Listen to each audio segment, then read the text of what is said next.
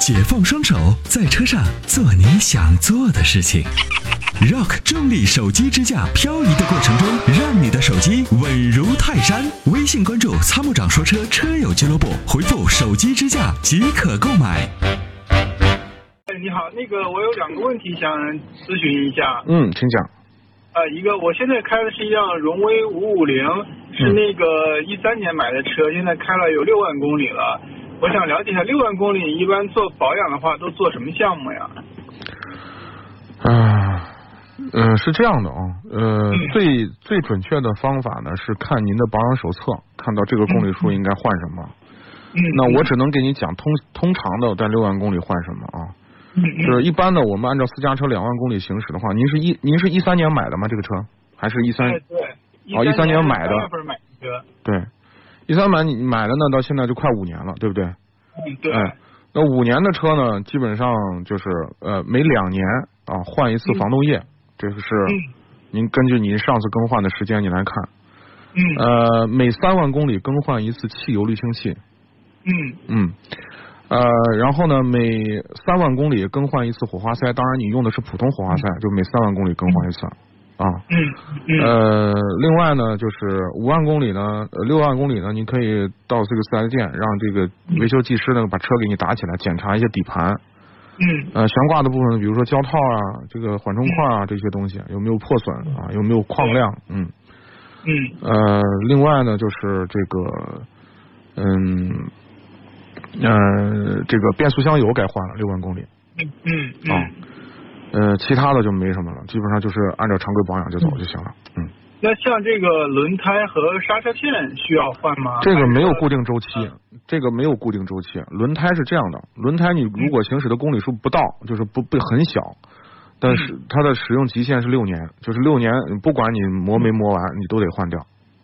哦，对，啊就说相当于是，比如说明年我的车就六年了，不管它这个轮胎的状态好与坏，其实都应该换了。对，因为橡胶的它的老化它有个过程，六年就到了它的就是呃安全的极致极限了，就是哦，以后就不安全了啊，这个橡胶就硬化，开始你看它嗯侧面的那个胎侧面，你能你能看到很多细小的裂纹就会出现啊，对，这时候轮胎就不安全了，要换掉。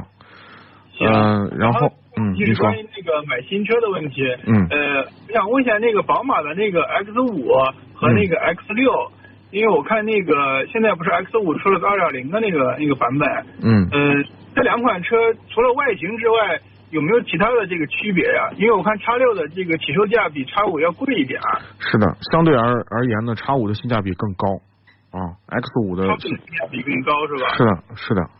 呃，另外呢，对，呃，X 六我不知道您试驾过没？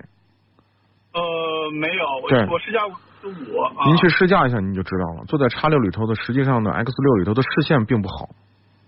呃，因为我看它是一个那个酷配的那个造型，就相我知道当于有点像那个就是轿车版、轿跑版的那种对， SUV。它卖的就是这个造型。实际上呢，就我觉得从啊性价比上来讲，我觉得 X 五的更具性价比。呃，那现在 X 五出的那个二点零那个那个动力的，嗯，您觉得怎么样？够用，但是谈不上强够用是吧啊。如如果您的预算能多一些的话，尽量考虑三点零 T 的。三点零 T，就是是的它那个动力性能更好一些。对，那好多了，不是一点儿。哦，嗯行，嗯好嘞。我看那个宝马的那个 X 三，说是明年准备国产是吧？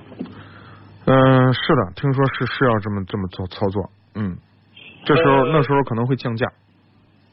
那像 X 三跟 X 五，除了这个体型上这个差异有有之外，其他还有什么区别吗？还是有区别的，一些呃配置上还是有区别的。这两还是区别是吧？对，技术平台不一样。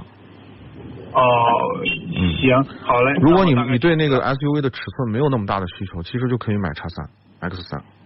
哦，因为我看海外的这个评测说是那个叉三基本上跟叉五其实除了体型上有区别之外，新的叉三应该说也也还可以哈。是，应该是不差。